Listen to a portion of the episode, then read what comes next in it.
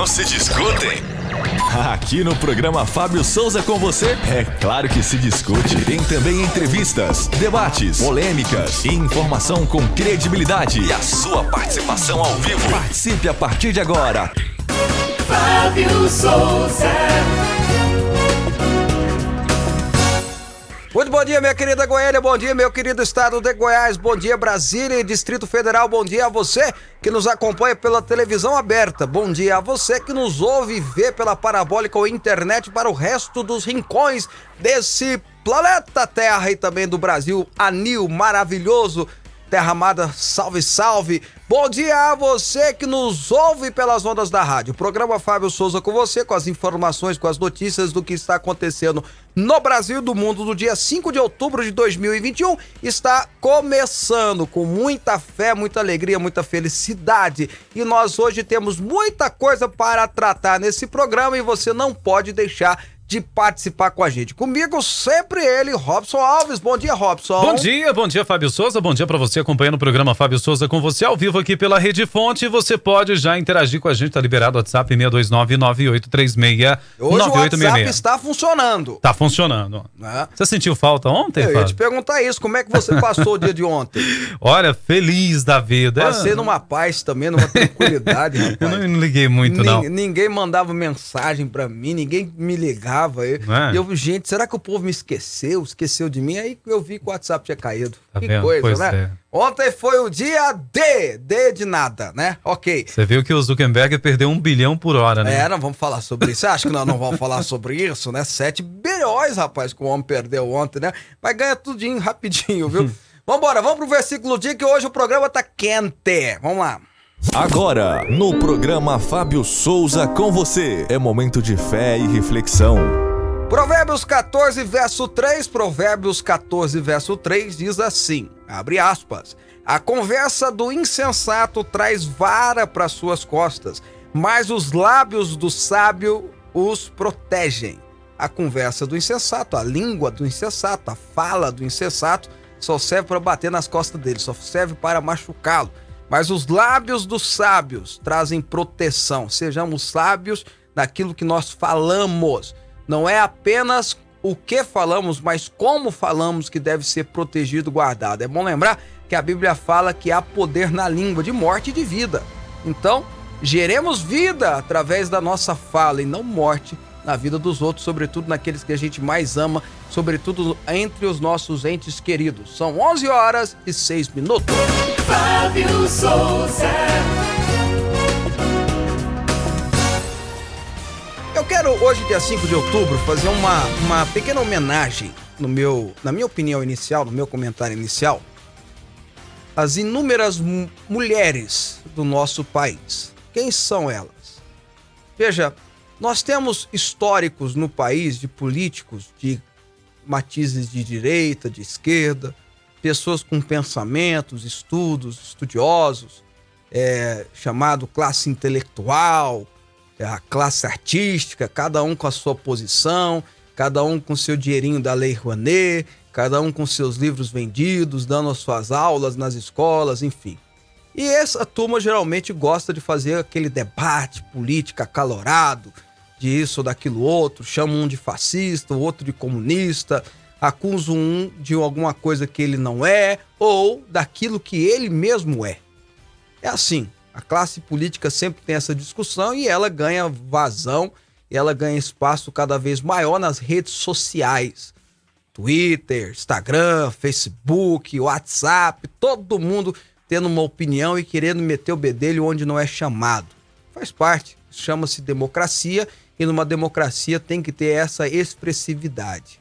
Mas a minha homenagem hoje é a outras pessoas que não dão muita moral para o que se fala de ideologia, de rede social, que não dá muita moral para direita, esquerda, centro, baixo, em cima, vai de reto ou qualquer outra coisa parecida. São as inúmeras mulheres, Marias, Antônias, Joanas e por aí vai, desse meu Brasil maravilhoso que acordam cedo para acordar os seus filhos, preparam o seu café da manhã, arrumam eles para a escola, vê se a matéria está em dia, mandam ele para a escola, arruma a casa bem rapidamente, pega um, um transurbão, um ônibus para ir para trabalhar, trabalha o dia inteiro, volta a tempo de pegar as crianças na escola, leva para casa, vê se comeu direitinho, vê como é que tá a tarefa, limpa mais um pouco a casa, põe os meninos para dormir e assim vai. São heroínas anônimas.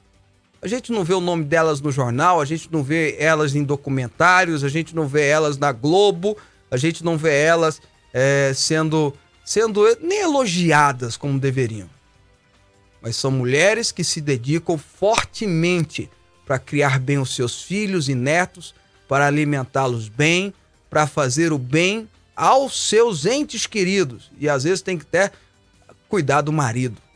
São guerreiras, são mulheres que carregam suas famílias em suas costas. Que se não fossem elas, a sua família não teria nem fé em Deus, porque elas mesmas são a expressão da fé em Deus dentro da sua casa, sendo um grande referencial. Como eu disse, são heroínas anônimas que criaram filhos e algumas até os netos.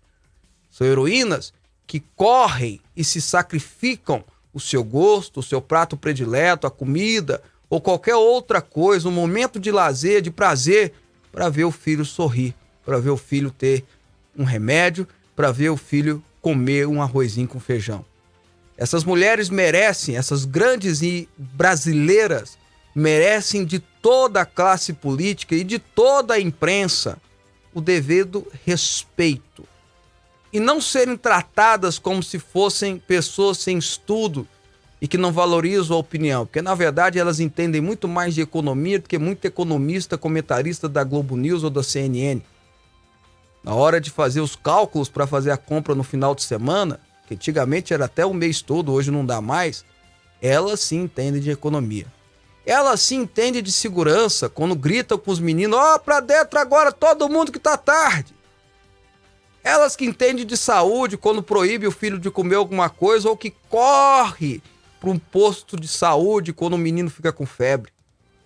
Elas que entendem de transporte coletivo quando tem que levar um menino, seus meninos, carregado no ombro para pegar um ônibus e andar duas horas para fazer uma visita. Elas que entendem de educação, que acordam de madrugada para enfrentar a fila para conseguir a vaga no CIMEI. São elas.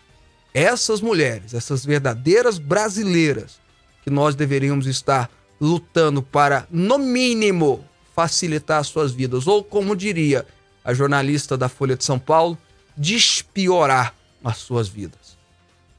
Tomara que no ano que vem, 2022, quando vamos eleger o novo Congresso Nacional, as novas Assembleias Legislativas, as novas, uh, os novos governadores e presidente e o novo presidente da República e os senadores também, lembremos dessas mulheres que são anônimas, mas não é o fato de serem anônimas que permite que sejam esquecidas, porque na verdade são heroínas que construíram o nosso país. São 11 horas e 11 minutos. Programa Fábio Souza com você. Aqui a nossa polêmica é organizada. Não é, Robson, que a gente precisa valorizar mais essas santas mulheres, viu? Guerreiras.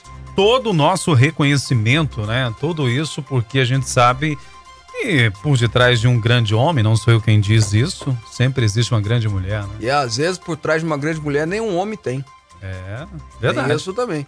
É, por trás, com certeza, por trás de um grande homem sempre tem uma grande mulher, mas por trás de uma grande mulher nem sempre tem um homem para ajudar. A mulher tem que fazer tudo sozinha, ainda carregar tudo e sustentar a sua família, criar a sua família e por aí vai. Quantas heroínas nós temos nesse país que são anônimas, Robson, mas que fazem muito mais para o país criando seus filhos que muitos dos deputados federais e senadores que estão ali no Congresso Nacional. Certamente, tá? Verdade, verdade.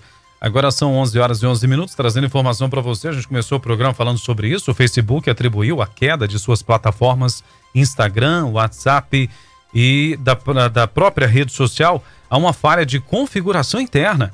A queda das redes sociais começou por volta das 12 horas desta segunda-feira e atingiu usuários de todo o mundo. Na primeira hora do apagão, foram reportados mais de 27 mil problemas no WhatsApp no Brasil. Segundo o monitoramento do site Down Detector, com a interrupção das atividades, quatro aplicativos das redes sociais também registraram quedas pontuais causadas pelo aumento no número de usuários em atividade.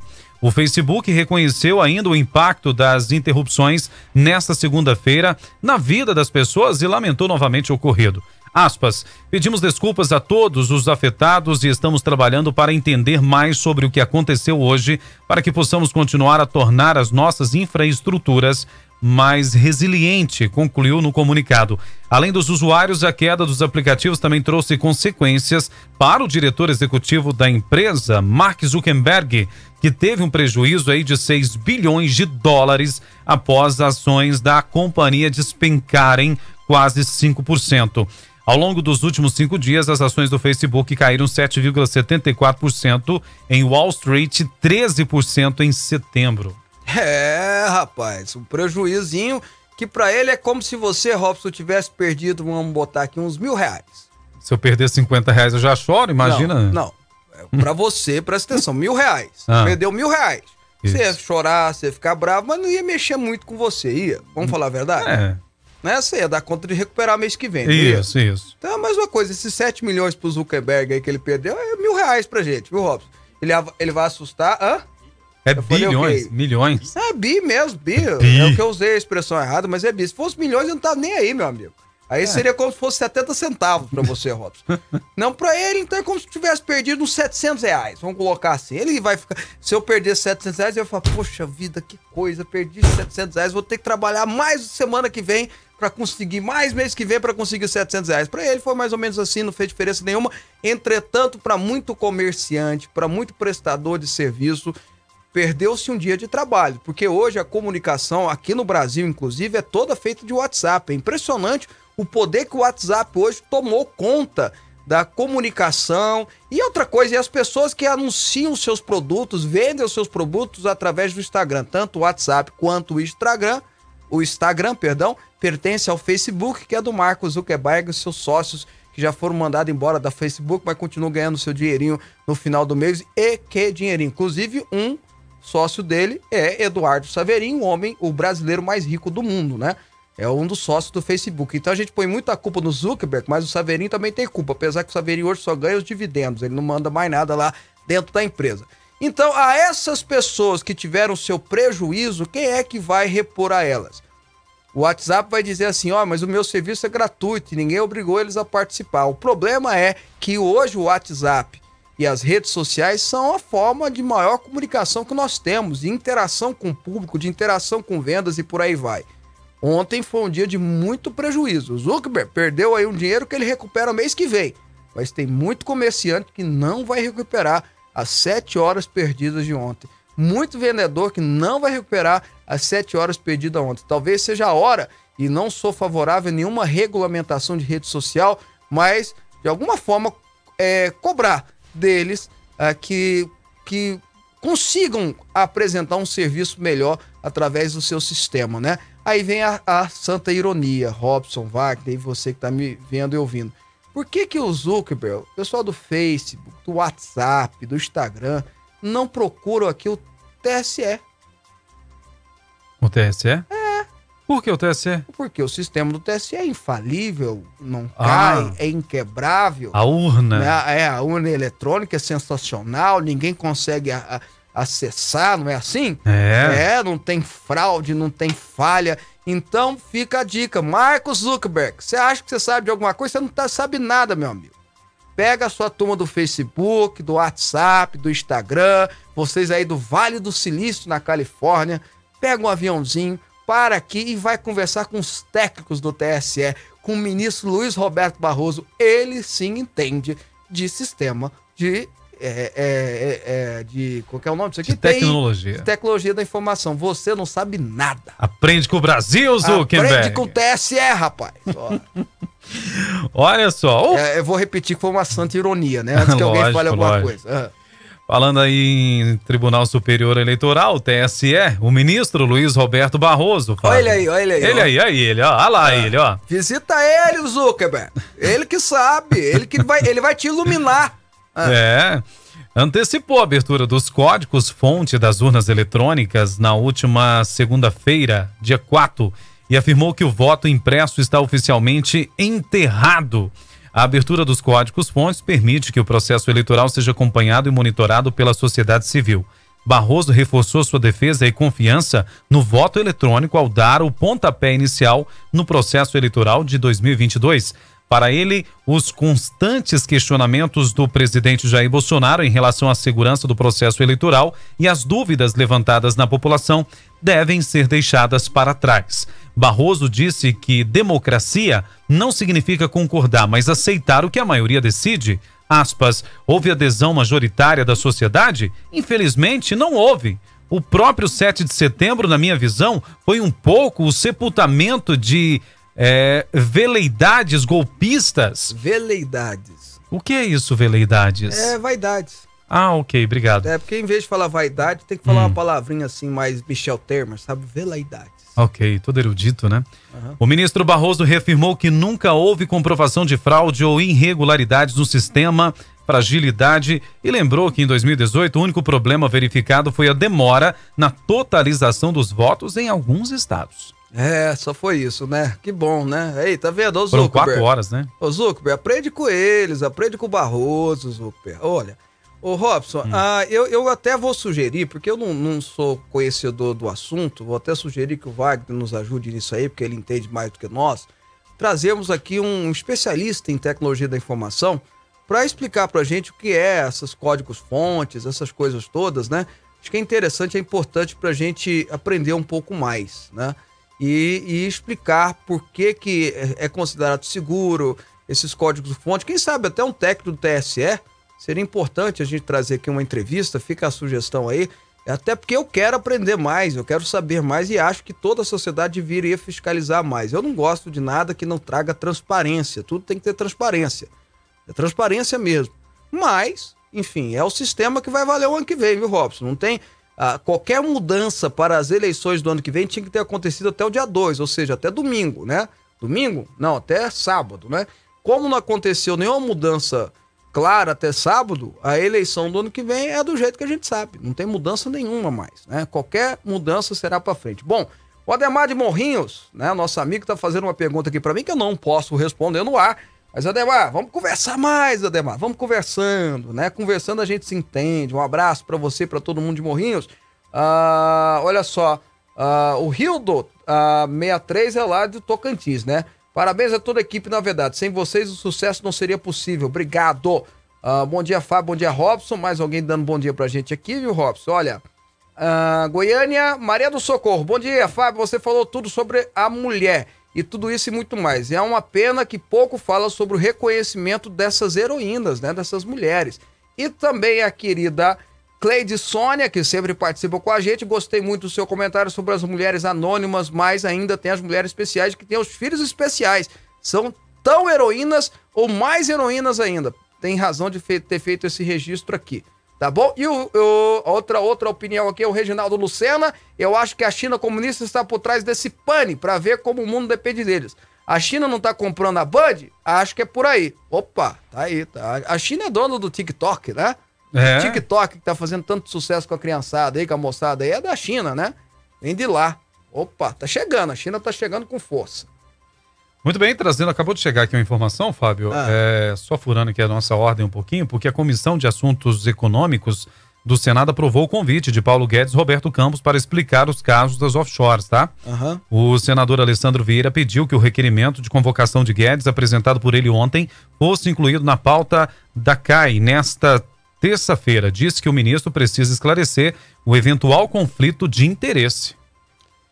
É, olha só, a CAI é a Comissão de, de, de Economia, né, da, da- de Assuntos Econômicos, Comissão de Assuntos Econômicos do Senado, ela tem essa responsabilidade mesmo de supervisionar o que é feito na no Ministério da Economia e, de fato, o ministro Paulo Guedes precisa explicar. Né? Eu repito, não é que houve uma, uma irregularidade, uma corrupção, não, não houve. Não é ilegal o que ele fez. Ele tem uma offshore na Ilhas Virgens, né? Essa offshore é declarada ao Banco Central e é declarada à Receita Federal. Portanto, está dentro das regras da nossa legislação. Só que ele tem que explicar duas coisas, viu, Robson? Hum. Penso eu que ele tem que explicar duas coisas. Primeiro, o fato dele ter mantido uma política cambial na qual o dólar está muito alto, que fez ele crescer de 9 para 51 milhões de reais, o depósito dele de 9 milhões crescer para 51 milhões de reais, ele vai dizer assim: ah, mas eu não mexi em nada, eu não fiz nenhum depósito desde que eu assumi a minha pasta no ministério. Mas só de você ter criado essa política trouxe muito benefício para ele. Né? Então, querendo ou não, há que se, se, explicar. Né? Eu repito, não tem nada ilegal, mas ainda se nós partimos por o lado da moralidade, há de se explicar algumas coisas. Agora, tem uma outra coisa que eu não falei ontem, Robson, mas me, me veio na cabeça, sabe? Está tendo uma discussão ampla de aumento de impostos. E ele que está conduzindo essa discussão que precisa, por causa do peso do Estado, etc. Então, se entrar no mérito da discussão, é, é ruim um ministro da Economia e um presidente do Banco Central, que são responsáveis pela condução econômica e pela política cambial, pela política de juros e pelo valor do imposto a ser cobrado, terem offshore. Por quê? Qual é o sentido offshore? Fugir de impostos. Então eu aumento imposto para os babaca que estão aqui do Brasil e vou pro, pro offshore manter meu dinheiro lá, que eu não preciso pagar imposto. Que hipocrisia. Aí não dá, não dá. né, queridão? Aí desculpa, né? Aí, não, aí desculpa. Então, o Paulo Guedes, que faz um grande trabalho na economia, merece todo o reconhecimento pelo seu trabalho, tem duas coisas a explicar, Robson. Então, no mínimo, na minha opinião, o aumento de impostos caiu por terra nessa história. Não, esse país não aguenta mais aumento de impostos, não. não. Caiu terra. E aí o cara que é o responsável por aumentar imposto, que é o responsável por dizer, olha, temos que cobrar mais imposto aí de vocês. Tem uma offshore? Tem uma, põe o dinheiro dele todo fora, porque que, para que, que serve offshore de quem é correto? Quem é? Quem faz coisa errada para receber propina. Agora, quem é correto? Para que, que serve? Ele quer fugir de imposto. Ele tem um dinheirão, ele não quer pagar imposto em cima desse dinheirão, você imagina. 30% de 9 milhões Nossa. É, é, é, mais de um milhão. É, é muita grana, né? É, é, quase 2 milhões de reais. Então ele não quer perder 2 milhões de reais, então ele manda para lá. Aí a política cambial faz crescer para 51, tá entendendo o meu raciocínio? E aí o cara, para fugir do imposto, ele tá falando de aumentar imposto aqui no Brasil e foge com dinheiro para fora. Aí não, gente, aí não dá. Aí vocês me desculpa. Aí eu, eu, eu elogio e bem elogiado o trabalho do ministro Paulo Guedes. Mas nesses dois assuntos ele precisa se explicar. Não tem jeito de não se explicar. E aí o CAI, se não fizer uma plataforma política dos, dos membros, né, Robson? Quiser de fato buscar uma explicação, vai fazer um bom serviço. 2 milhões e 700 mil. Uau! É, o imposto, né? É. Pois é, mas aí os babaca aqui que ganham menos tem que pagar o imposto direitinho? Pois é. Porque não tem nem condição de montar offshore. Né? Aliás, se não fosse nem os escândalos Lava Jato, a gente nem sabia que era offshore.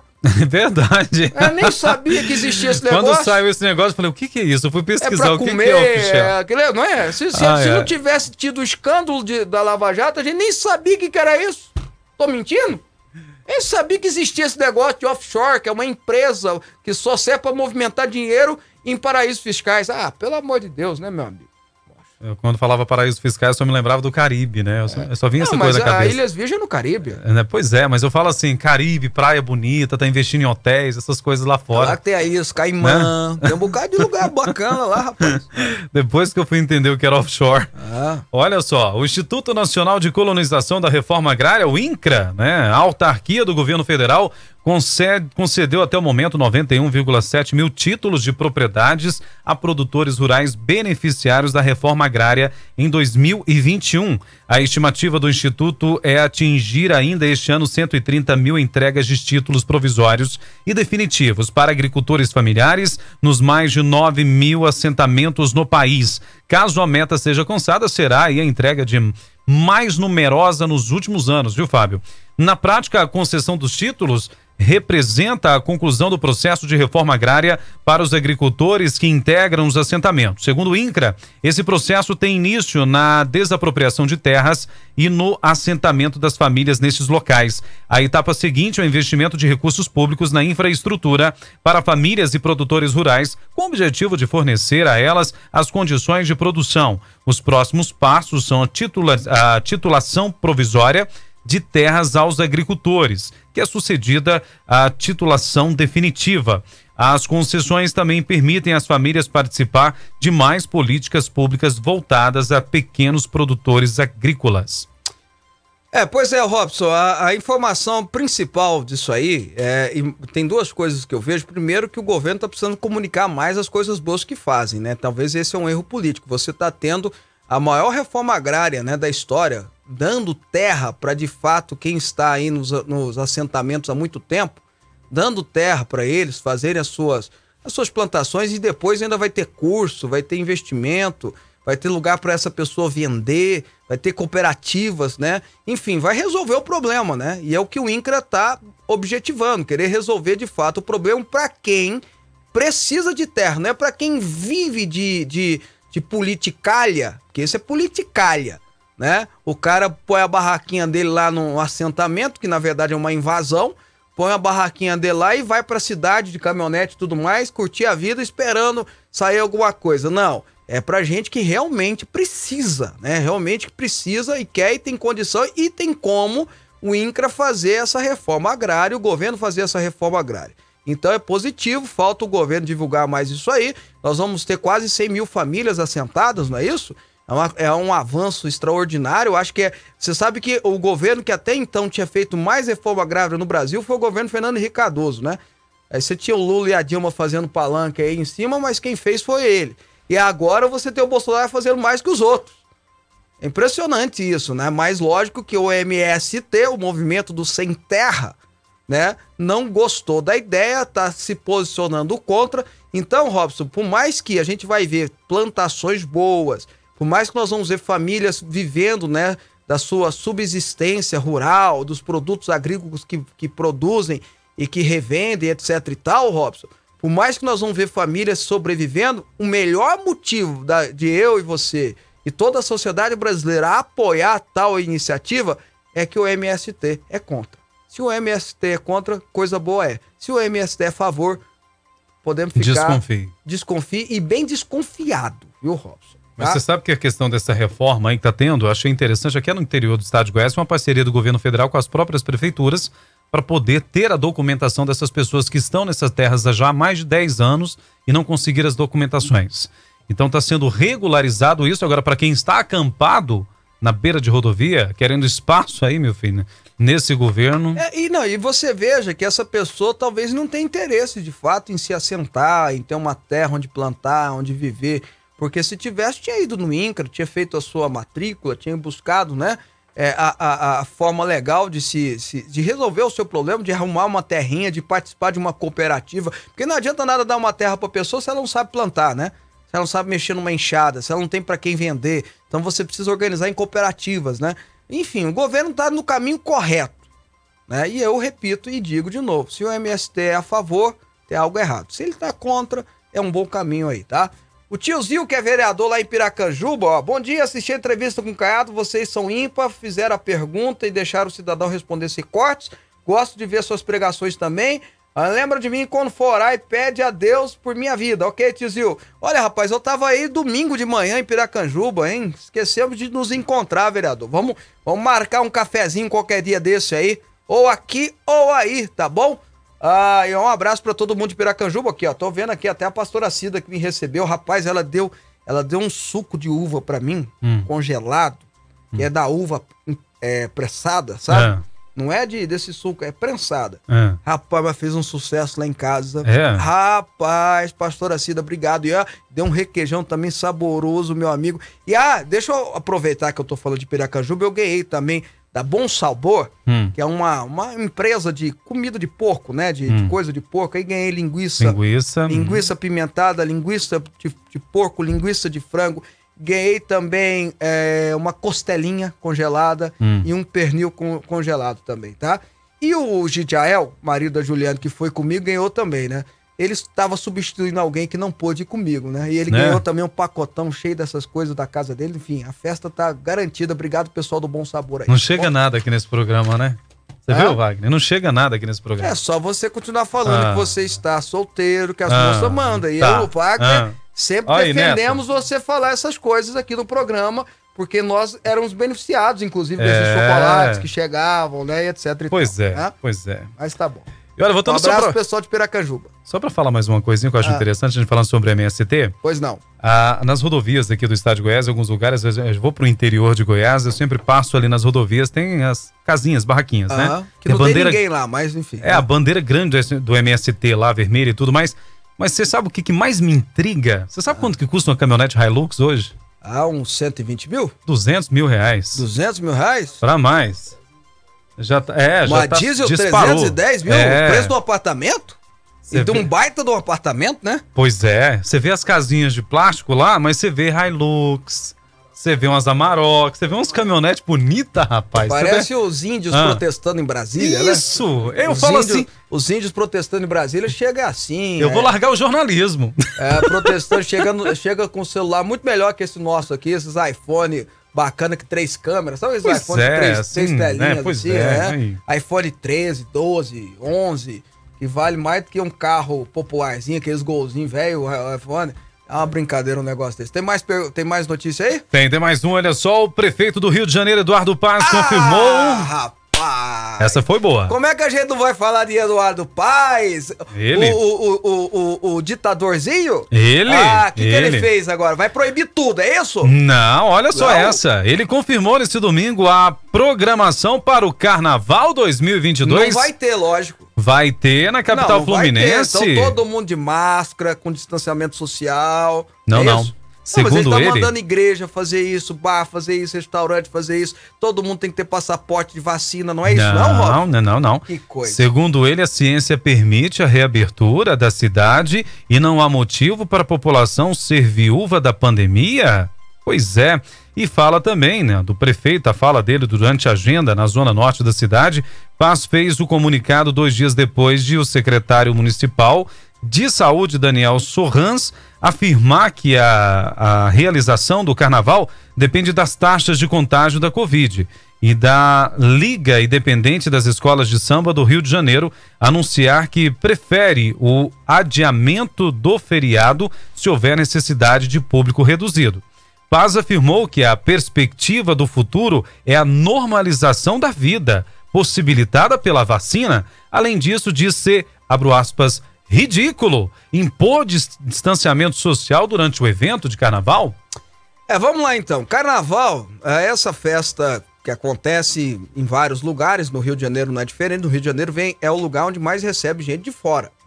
Se a gente bem lembrar, em 2019, já tinha notícias da pandemia mundo afora. 2020, perdão, falei a data errada. Em 2020 já tinha notícias da China, da Europa, a Itália já estava tendo mortes. E ao invés de cancelar o carnaval, o que, que nós fizemos? Abrimos as portas, deixamos entrar aqui turistas, inclusive da China, da Europa, porque quando eles vêm aqui para o Brasil na data e ficaram lá fazendo o que fazem no carnaval, que não precisa repetir aqui, que todo mundo sabe, né?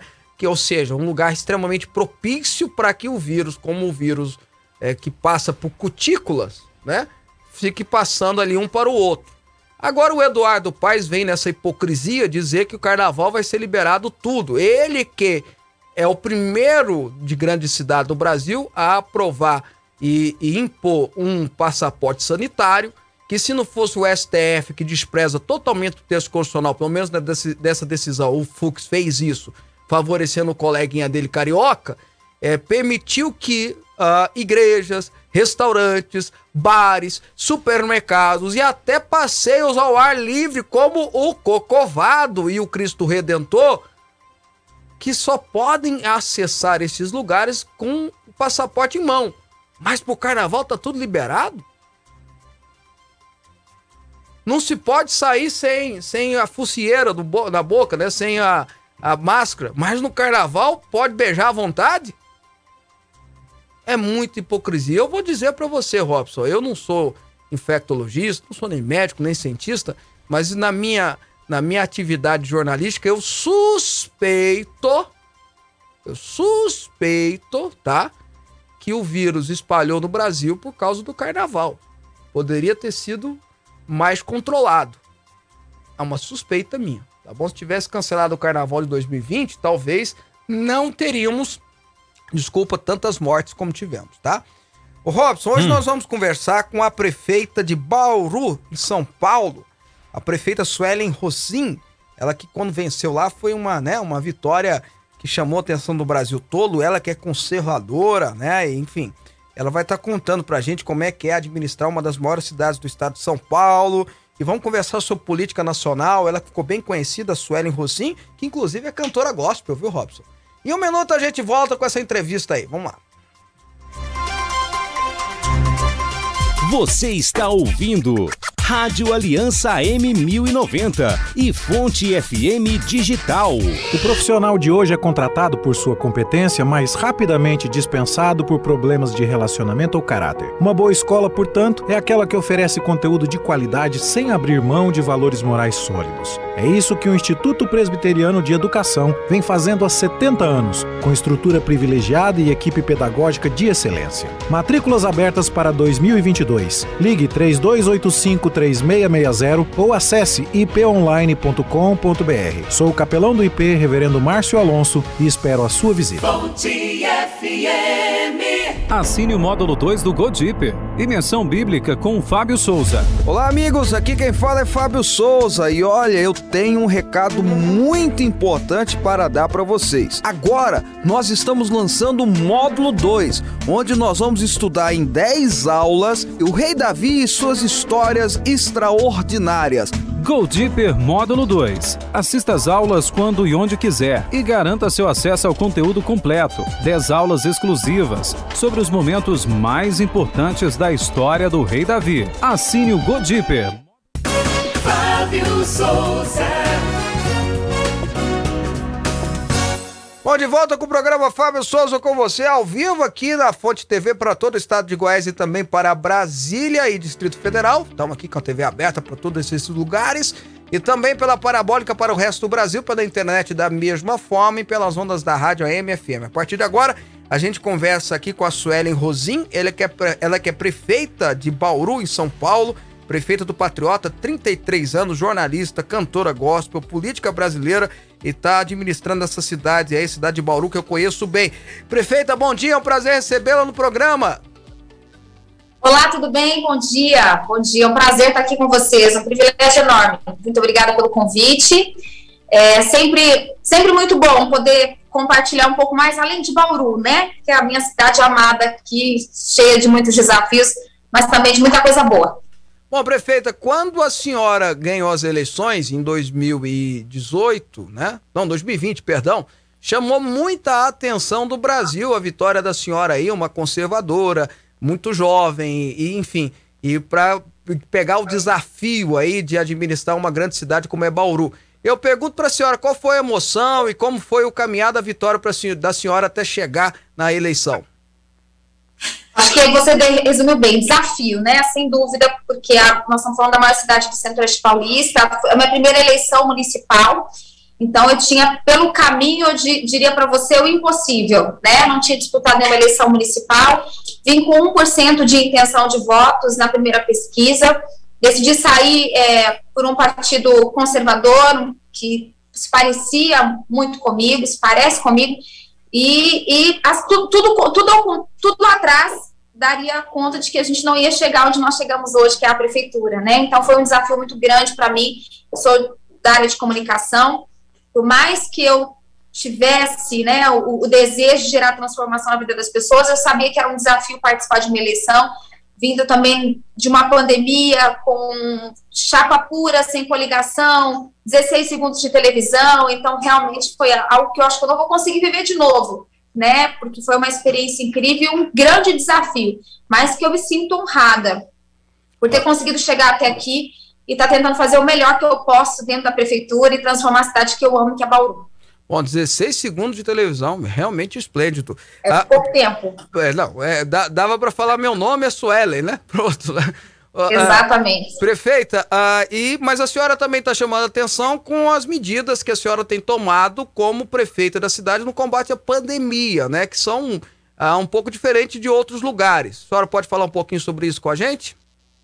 É, na verdade, eu acho que eu trouxe para a minha administração aquilo que eu me comprometi com os bauruenses nas ruas. Né? Eu sempre fui muito transparente, acho que a comunicação é uma coisa que não só pela minha profissão, mas uma vertente que eu criei dentro, dentro da, da política, do ambiente que eu estou hoje. Então, assim que eu assumi, na verdade, eu trouxe para a minha gestão um compromisso que eu fiz com a população, que era trabalhar de forma aberta, discutir a pandemia. A gente já estava vivendo em pandemia, né, no, durante a campanha eleitoral, até que nós tivemos mudança da data de eleição. Foi muito difícil fazer a campanha eleitoral, porque a gente tinha algumas limitações, mas eu sempre estive na rua perto das pessoas. Quando eu, quando eu assumi, eu captei os pedidos da maioria da população quando se tratava da pandemia. E, ao mesmo tempo que fui chamada de negacionista, eu sempre rebati o seguinte: eu tenho que ser realista como prefeito, eu tenho que discutir várias frentes do município. Então, eu me vi assumindo uma prefeitura de uma cidade como a nossa, em que os serviços, em que o trabalho, a manutenção dos empregos ficou muito mais difícil com o fechamento do comércio. Então, eu passei a ouvir essa população, a ouvir o, a, as pessoas que demandam e, e, precisam né, dessa atenção do poder público e comecei a discutir de forma aberta. Então, nós tentamos equilibrar as coisas aqui em Bauru, né? não, não trazendo a pandemia como uma responsabilidade da prefeita, como uma responsabilidade do governo federal ou de outros. Alguém está ligando para a prefeita. Não liguem para a prefeita. Voltou. É. Voltou. Não liguem agora, desculpem. Tranquilo, prefeita. É que até nisso a gente vai para a prática, né? Já usa o celular mesmo. Então, é, eu trouxe a realidade, na verdade. Então, é lógico que você agrada um público e desagrada outro, mas nunca foi negar a pandemia em si, mas foi discutir que num segundo momento da pandemia, em 2021, eu tinha grandes desafios enquanto prefeita, né? E é muito difícil você conseguir selecionar dizer para as pessoas o que é e o que não é essencial. Né, o essencial é o que coloca comida na mesa dos brasileiros. Então, como que eu vou discutir fechar aquilo que sustenta a tua casa. Então, o que eu quis trazer e trouxe para minha gestão é o equilíbrio. Cada um se cuide, faça a sua parte, mas a gente também não pode inviabilizar que as pessoas sobrevivam. Então, isso deu uma sobrevida econômica para o nosso município muito grande, mas ao mesmo tempo você acaba enfrentando muitos impasses com relação a isso, né? E foi o que eu vivenciei hoje com muita tranquilidade. Para você, eu não mudo nenhuma vírgula do que eu decidi fazer lá em janeiro, estou decidindo ao longo desses meses. Porque eu sei que, por mais que tenhamos muitos desafios pela frente, enfrentamos muitos desafios, eu tentei escolher o caminho que atingisse menos os, os bauruenses. E hoje a gente está colhendo os resultados de um trabalho que você discute todas as frentes. Perfeito. Robson Alves, entra na entrevista. Prefeita Suelen, bem-vinda aqui ao programa Fábio Souza com você. Prefeita, a senhora foi aí, digamos, muito criticada pela mídia com relação a não seguir à risca o plano que foi determinado pelo governador do estado de São Paulo para todo o estado aí. Aí eu pergunto para a senhora, né? Como que a senhora vê a mídia hoje em relação a tudo que a gente está vivendo, a pandemia e até as críticas, né, que a senhora também recebeu? Olha, na verdade são, são os dois lados da moeda, né? Eu falo assim, hoje eu, por oito anos, é, dediquei a minha vida 100% ao jornalismo, oito anos apresentando um telejornal, sendo, sendo âncora de um telejornal, e, e, de repente eu estou do outro lado. Então, da posição de cobrança, eu passei a ser cobrada. Então, para mim, não é tão difícil administrar as críticas, até porque hoje eu sei muito bem o que dá notícia e o que não rende notícia. Né? Então, lógico que você vê uma prefeita como eu, que decide tomar algumas atitudes incisivas, sendo conservadora e etc. Então, isso acaba trazendo muito mais é, é, interesse, de certa forma. É, o bom jornalismo é aquele que ouve todos os lados, né? Eu sou uma pessoa que eu atendo toda a imprensa, eu converso com todo mundo, mas eu converso de forma real, né? Eu, eu, tenho que ser. Então, quando eu sou criticada com relação a ir a um restaurante sem a máscara, eu digo, não tem como tirar máscara para comer, comer de máscara. Então, são coisas que eu tento trazer a minha comunicação, mas eu atendo todo mundo. Lógico que o jornalismo que eu aprendi na universidade é muito diferente do que a gente está vivenciando hoje. Eu aprendi que a imparcialidade é uma coisa máxima dentro da minha profissão. Então, nos meus oito anos de dedicação exclusiva ao jornalismo, eu posso dizer para você que eu busquei a imparcialidade ali dentro. Mas existem várias outras coisas que influenciam tudo isso. A gente não pode se esquecer que, é, independentemente de ser uma TV aberta ou fechada, de ser um jornal, é, é uma empresa. Empresa tem metas para cumprir. Empresa tem, tem que vender o que dá mais lucro. O que dá mais lucro hoje? Nem sempre as boas notícias dão mais lucro. Hoje a gente ainda consegue saber das coisas boas, porque as redes sociais nos abriram um leque muito interessante para você também divulgar aquilo que é bom, que é o que eu também faço na minha gestão. Então você ver as críticas da imprensa, mas você também vai ver aquilo que a gente executa e a gente faz nas nossas redes sociais, porque a forma com que você tem, eu vejo a rede social como uma prestação de contas. Então a gente precisa, principalmente para o cargo que eu ocupo hoje, né? Então eu tento administrar as duas frentes. Eu acho que não, não dá para a gente simplesmente retalhar todo mundo, mas também não dá para a gente se silenciar adiante. Então, eu busco o equilíbrio. Agora, lógico que, é, como prefeita, quando eu vi algumas notícias, a prefeita negacionista, a prefeita que quer a morte das pessoas, é um. É, eu, eu, lamento, porque como jornalista informada na área, eu diria, eu tenho que lamentar um profissional que chega nesse nível, mas infelizmente as coisas, quando se, quando se diz respeito à, à comunicação, elas são assim, tem os dois lados, e o que a gente tem que tentar fazer, eu faço como prefeita, faço e falo para as pessoas fazerem isso sempre, não deixem de dizer. Né? Ocupe os espaços das redes sociais, sim, fale, porque existem os dois lados. A gente tem problemas, mas a gente também tem muita coisa boa que foi executada e com responsabilidade sempre. Bom, prefeita, a senhora tocou num assunto, eu vou pegar o gancho da senhora, que eu acho interessante, né? Que é a, a chamada imparcialidade que deveria haver na, na imprensa hoje no Brasil. E eu pergunto para a senhora, a senhora que ficou oito anos no jornalismo, como a senhora falou mesmo, e agora está como gestora. Existe imparcialidade? Vamos dar um exemplo aqui, nas coberturas que tem de manifestação ou cobertura do próprio governo federal, tem alguma imparcialidade nisso? Olha, eu digo para você que hoje eu sou vítima da falta de imparcialidade, né? Infelizmente, às vezes, a boa notícia, né, dos brasileiros, até porque eu estive, inclusive, em uma das, das manifestações como brasileira que sou, mas às vezes as pessoas diminuem a proporção que isso aconteceu. Então, o, o lado tendencioso, infelizmente, hoje, ele coloca muito mais, né? Ele faz muito mais parte infelizmente, da, da nossa mídia de modo geral. Eu digo de modo geral porque, assim, eu, eu aprendi a ouvir o lado de cá e ouvir o lado de lá e deixar que o público faça os seus julgamentos, né? Hoje a gente acaba não encontrando muito na mídia, por isso que eu acho que eu não, aquilo que nós estamos conversando aqui, a oportunidade que eu tenho de fazer parte do canal de vocês, as pessoas estão conhecendo o outro lado da prefeita, que não é a prefeita irresponsável, mas é a prefeita que equilibra as coisas e tem responsabilidade com todos de todos os lados, com saúde, mas também com economia, porque as pessoas precisam sobreviver. Então, a gente precisa influir mais nessas mídias. Então, hoje a gente consegue ter um pouco mais esse contraponto. Agora, lógico, a, a imparcialidade, infelizmente, não da maioria. Eu acho que é muito difícil o Brasil estar polarizado, isso não há dúvida, mas eu sempre lembro, a gente precisa lembrar sempre a raiz. Por que, que se questiona tanto, né? Por que, que a manifestação de uma é menor do que a outra? Porque ela é, de fato, porque há um interesse por trás disso. Mas eu acho que as pessoas elas estão muito mais abertas a isso, elas estão conseguindo enxergar muito mais esse universo. Então, hoje, por exemplo, quando sai alguma notícia maldosa meu respeito, eu tenho muita gente que é comprado por essa informação, mas eu também tenho muita gente que fala, olha, por trás disso tem algum outro interesse. Né? Então, as pessoas estão conseguindo filtrar um pouco mais. Isso é ótimo, porque, ou seja, não tem mais só um lado. A gente está aqui, a gente, a gente é o canal aqui né? Então, que as pessoas tenham mais canais, tenham mais voz. Porque a imparcialidade, ela é isso. Ela, ela infelizmente, hoje, na nossa mídia, é difícil você conseguir descobrir e filtrar um, um, um, veículo especificamente que esteja a fim de ouvir, de fato, o, o fato de verdade que está por trás disso. E, além disso, tem o fator política, né? Enquanto um está na cadeira, o outro está querendo vir logo a seguinte. Então, as ferramentas de comunicação acabam sendo utilizadas para isso. Como é o relacionamento da senhora com o governador Dória, hein? Com o governador Dória com a, com a cidade de Bauru? Uma relação extremamente institucional. Eu sou prefeita, ele governador, e a gente precisa tratar dos assuntos do município plenamente. Eu não interfiro e não, pelo contrário, eu acho que tudo aquilo que for para defender o município, independentemente de me dar bem ou não, eh, o meu município precisa ser atendido. Então, essa relação tem sido uma relação bastante institucional é o que eu criei a, aqui em Bauru. Então, acho que é, a cidade não pode perder, apesar das nossas. Da, da, não diria nossas diferenças, porque quando a pessoa não te conhece, ela pode te julgar. Né? Eu acho que foi essa questão lá atrás. Quando não conheciam quem era prefeito, era mais fácil você cobrar e você falar que ela é tendenciosa ou que ela é negacionista, por não conhecer quem eu sou. Mas hoje a relação ela é institucional, é assim que eu pretendo manter, não tem como ter um que isso é institucional, Prefeitura de Bauru e Governo de São Paulo. Ah, vamos trazer então para o cenário nacional, prefeita. Qual a avaliação que a senhora faz do governo do presidente Jair Bolsonaro? Olha, é uma avaliação que eu faço do meu, né? Uma guerra todos os dias.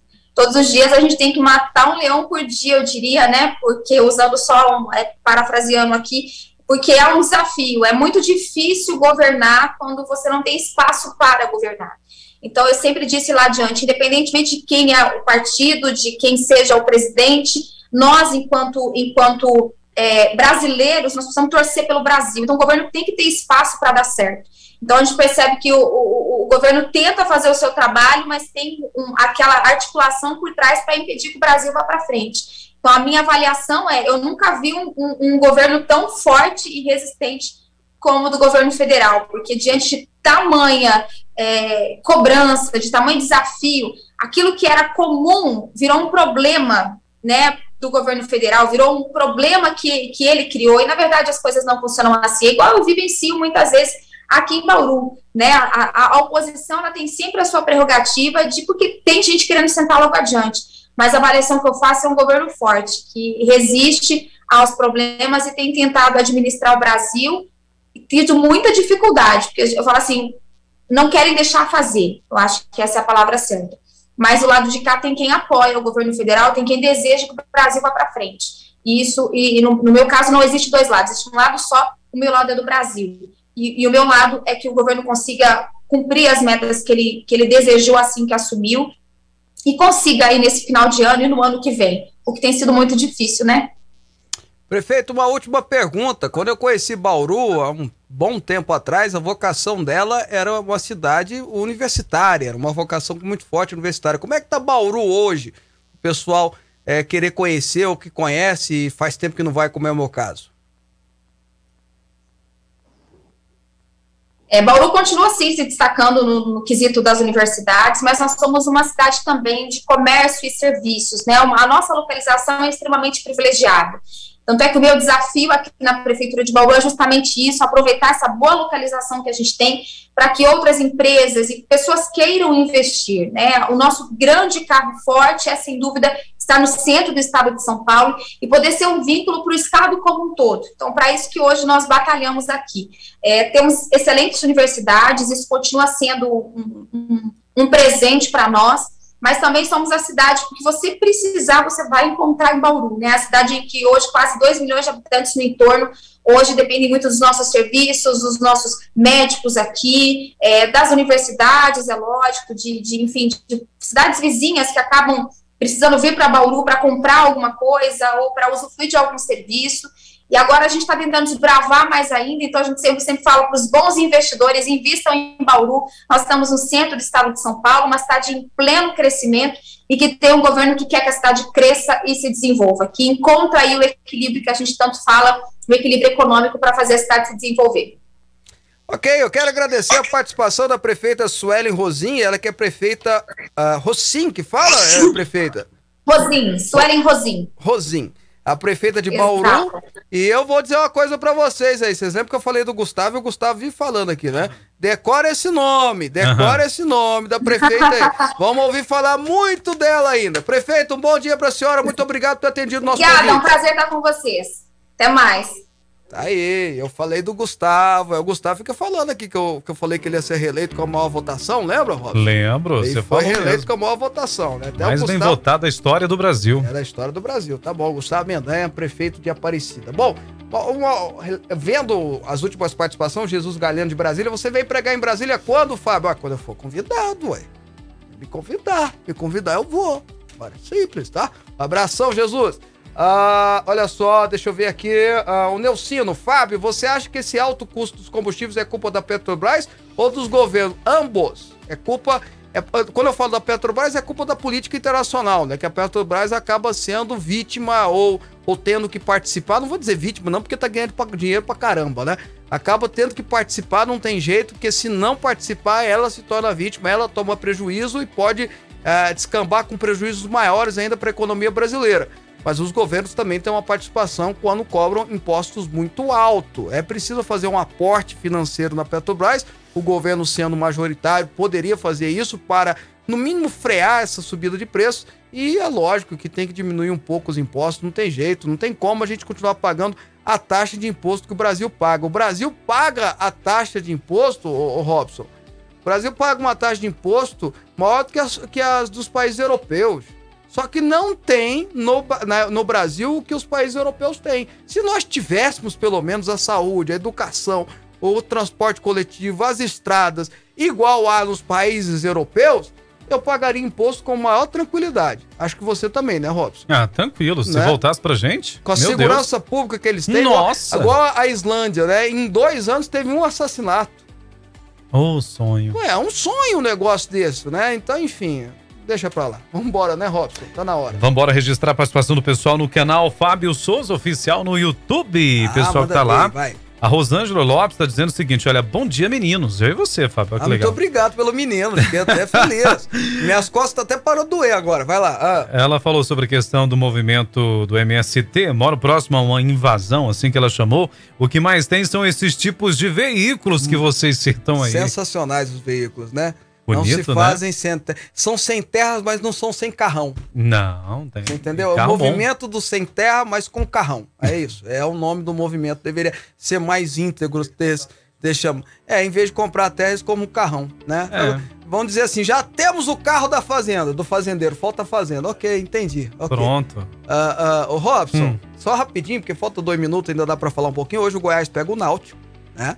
O Goiás precisa, aliás, pega não, o Náutico pega o Goiás, porque o Goiás tá lá em Recife pra jogar contra o Náutico. O Goiás precisa ganhar, né? O Goiás veio de uma vitória, ganhou de 3 a 0 no último final de semana. Aliás, os goianos se deram muito bem nesse final de semana, só o Vila que empatou, mas foi bom porque o Vila saiu da zona de rebaixa, de perto da zona de rebaixamento para a Série C e agora o Goiás tem que ganhar o Náutico, porque se perder hoje pode sair sim da zona de classificação para a Série A. Lembrando que o Goiás nos, nos nove jogos que faltam precisa ganhar pelo menos cinco jogos para garantir a sua permanência. Aliás, permanência não, para garantir o acesso à Série A. Se ganhar cinco jogos, não interessa os outros resultados. Que isso, Rô? De nove tem que ganhar cinco. É isso aqui, uma É, mão inteira. Isso, isso. De nove tem que ganhar cinco. É, Mas não tem como, Robson. Calma, tem como. O time do Goiás não tá ruim, não. Tá bom. Tá um time bem organizado.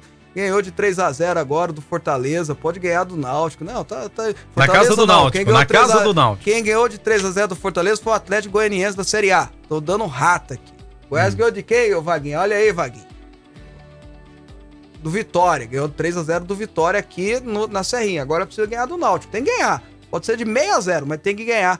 E aí os times goianos também precisam ganhar para continuar bem. O Atlético volta a jogar quinta-feira e sexta-feira tem jogo do Brasil da seleção brasileira. Eu sei que vocês não estão nem aí para isso, mas eu tenho que falar aqui que é a minha a minha função. Robson, bom dia, até amanhã. Bom dia, Fábio Souza. Bom dia pra você acompanhando a programação. E olha, você pode rever essa entrevista e mais outras no canal Fábio Souza Oficial no YouTube. Obrigado pelo seu carinho. Amanhã às 11 a gente tá de volta. Liga o sininho, tá? Liga o sininho do Fábio Souza Oficial aí, tá bom? Bom dia pra você, amanhã a gente tá de volta e ó, juízo, hein? Tchau.